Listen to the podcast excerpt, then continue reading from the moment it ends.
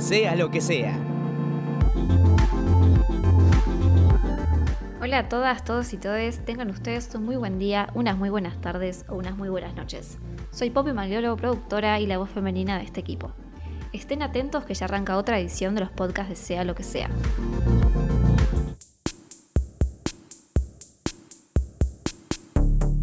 Hoy toca hablar sobre una de las manchas más negras que tenemos en nuestro historial. La dictadura de 1976.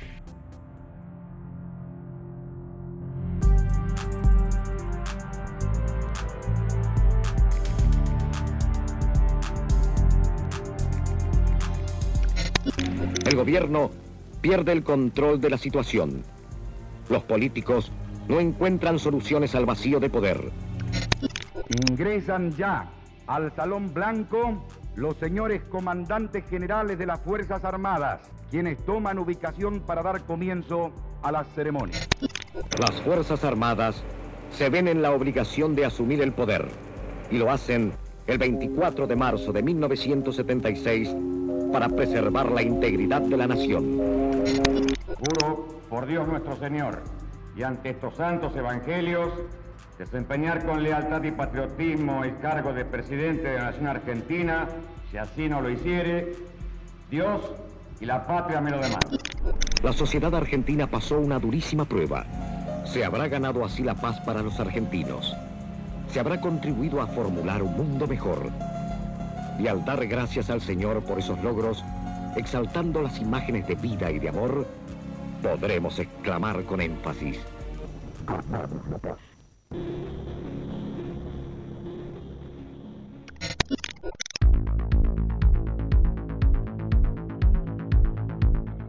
Por si de casualidad te enganchaste a esta edición y no tenés idea de qué estamos hablando, te lo cuento. Tocamos temas de actualidad y otros que no tanto, pero siempre con la premisa de encararlo desde la primera persona. Para no perder la costumbre, es Delphi quien con la ayuda de varios protagonistas va a desarrollar un tema bastante difícil, pero no te voy a decir más para no perder tiempo. Es momento de presentarlo.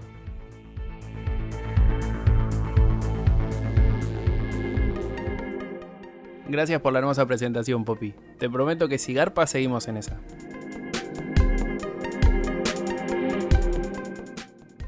Fueron siete años de oscuridad, de censura y de represión.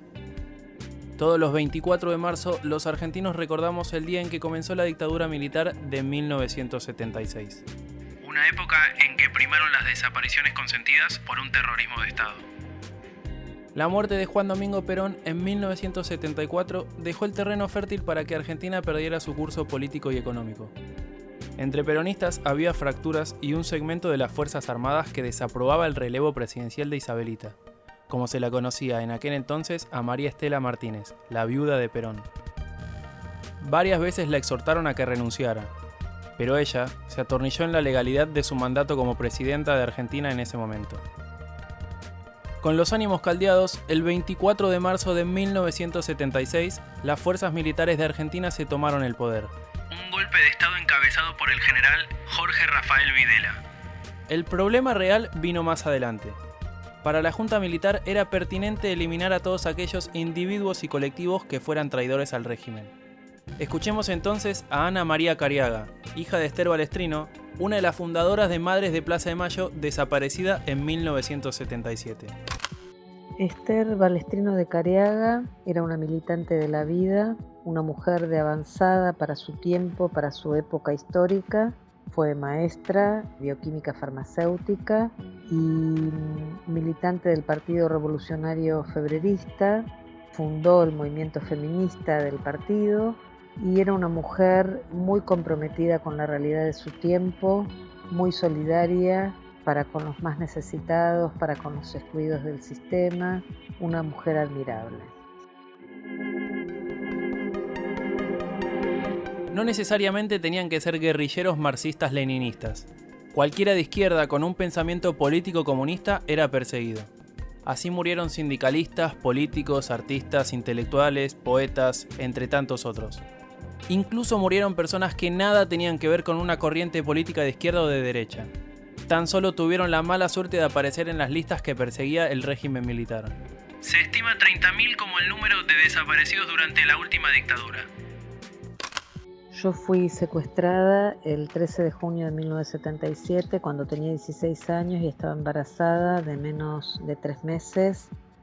En mi experiencia en el campo de concentración fue una experiencia de atravesar la muerte. Es eh, como decían los desaparecedores, los desaparecidos no están, no existen, no tienen entidad, no están ni vivos ni muertos. Se buscaba precisamente borrarles su identidad, se buscaba la despersonalización, se buscaba reducir a ese ser humano a puro desecho, a puro objeto. El modelo de ejecuciones de la dictadura no daba cabida al fusilamiento.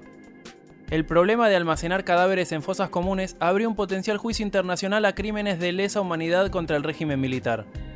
De modo que la Junta optó por las desapariciones, esta práctica consistía en secuestrar a los llamados traidores y reclutarlos en centros clandestinos para torturarlos y luego matarlos. Las madres de Plaza de Mayo conmovieron al mundo. A partir del 30 de abril de 1977, las madres de muchas de las víctimas que dejaba la represión sanguinaria de la dictadura militar comenzaron a protestar. Respecto de la relación con la Asociación Abuelas de Plaza de Mayo, las abuelas es una institución que continúa permanentemente la búsqueda de sus nietos y nietas desaparecidos y desaparecidas. Surge en una búsqueda singular, como madres buscaban a sus hijos e hijas y luego, como había casos de mujeres que habían sido, de mujeres o familias de desaparecidos que habían sido secuestrados con sus hijos e hijas, o mujeres que habían sido secuestradas embarazadas, las abuelas tuvieron una búsqueda específica, que era la búsqueda de, esas, esos niños y niñas posteriormente adultos que a los que se les había arrebatado su identidad, su historia y la posibilidad de crecer en el seno de sus familias.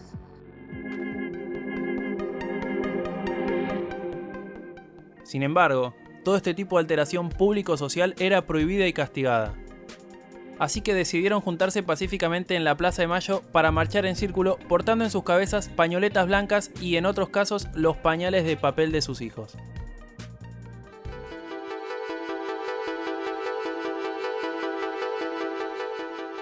El Mundial de Fútbol de 1978 le sirvió al régimen para revalidarse. La dictadura encontró en la organización del Mundial de Fútbol en Argentina el vehículo ideal para revalidar al régimen frente a la opinión pública es el momento en el que Alberto, el conejo Tarantini, aquel lateral izquierdo del seleccionado argentino en 1978, nos cuente un poco sobre su experiencia de conocer a uno de los genocidas más importantes de la historia argentina. Yo lo odiaba, yo no lo podía. Fue una vez un personaje que no. Yo te explico, yo tengo 62 años, o sea que problemas con los militares los viví, los viví con amigos míos en un bowling en Flores, se los llevaron. Yo no me llevaron de pedo. Nosotros vivimos sinceramente épocas de terror. Vos estabas en un cine, en un bowling, entraban, te pegaban, te golpeaban, te llegaban. Vos veías un auto verde, no sabíamos qué iba a pasar, no sabíamos cómo iba a terminar.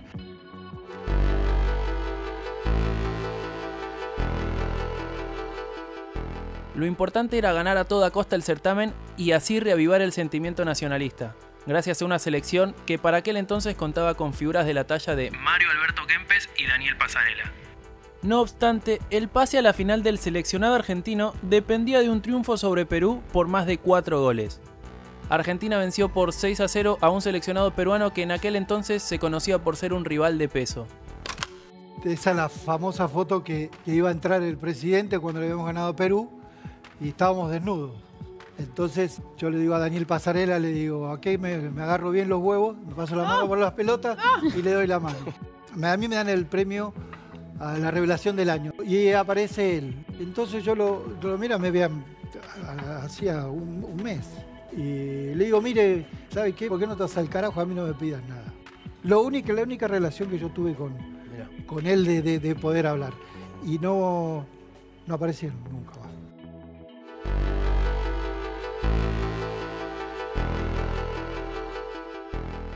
Entre pasillos quedó latente el posible caso de corrupción de la dictadura argentina hacia los dirigentes peruanos, comandados por Rafael Videla y secundado por el ex secretario de Estado de los Estados Unidos, Henry Kissinger. Finalmente, Argentina se coronó campeón al ganarle la final a Holanda. El pueblo vibraba de emoción bajo el miedo de un terrorismo de Estado.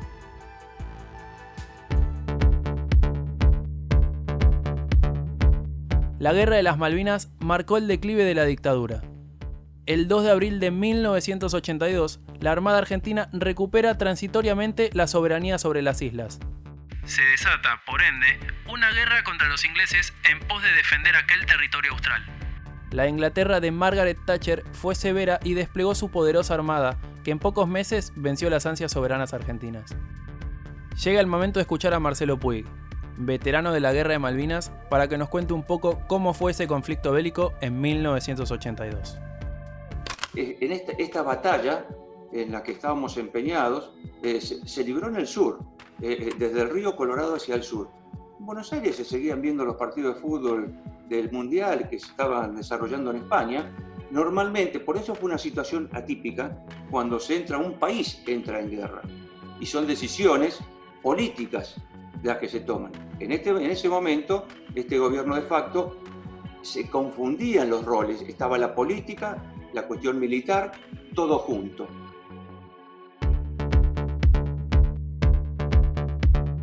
De esta forma se detona una crisis al interior de la Junta Militar. Reinaldo Viñone, el último dictador al mando del régimen, se ve obligado a entregar al poder y a llamar a las elecciones.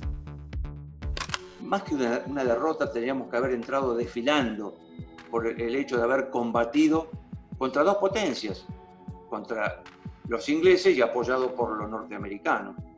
Y sin embargo fuimos y tenemos que haber entrado y desfilar en la, en la Avenida del Libertador. Eh, conozcan a algún ex soldado, no le digan, ¿a ustedes eran chicos de la guerra? Se van a enojar. Y si fueron chicos, como se dicen, volvieron hombres, porque la guerra te digo que te marca. La vuelta fue triste, triste, y cada uno se guardó todas esas vivencias, hasta que de a poquito uno lo va lo va largando en cierta manera. ¿no? Así fue la, actividad normal, seguí mi, carrera, me retiré en el año 2009 de la Fuerza Aérea, sigo, sigo teniendo estado militar, aún retirado, y, orgulloso de lo, que hice y de haber por lo menos eh, cumplido ese, ese juramento. El 30 de octubre de 1983 se restaura la democracia en Argentina. Raúl Alfonsín es electo presidente y comienza a enjuiciar a cadena perpetua a los principales responsables de estos siete oscuros años por los que atravesó el pueblo argentino. Vinieron a decirnos que traían la paz y nos metieron en la guerra y en una represión atroz e ilegal. No podemos fallarle más al pueblo argentino. No bastan las buenas ideas hay que garantizarle al pueblo argentino que no vamos a fracasar. Y la única forma de no fracasar es si logramos concretar una democracia con poder en la Argentina. Y el poder a la democracia se la da el pueblo.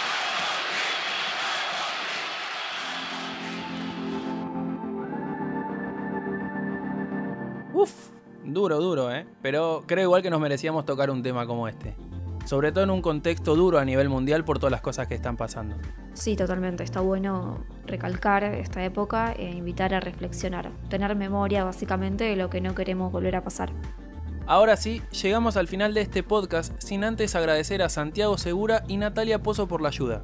Y sí, obvio, a Javi Obregón también, porque es la tercera pata fundamental de este hermoso proyecto. Hasta la próxima. Mi nombre es Ezequiel del Pino Yamne y esto fue una nueva edición de Sea lo que sea.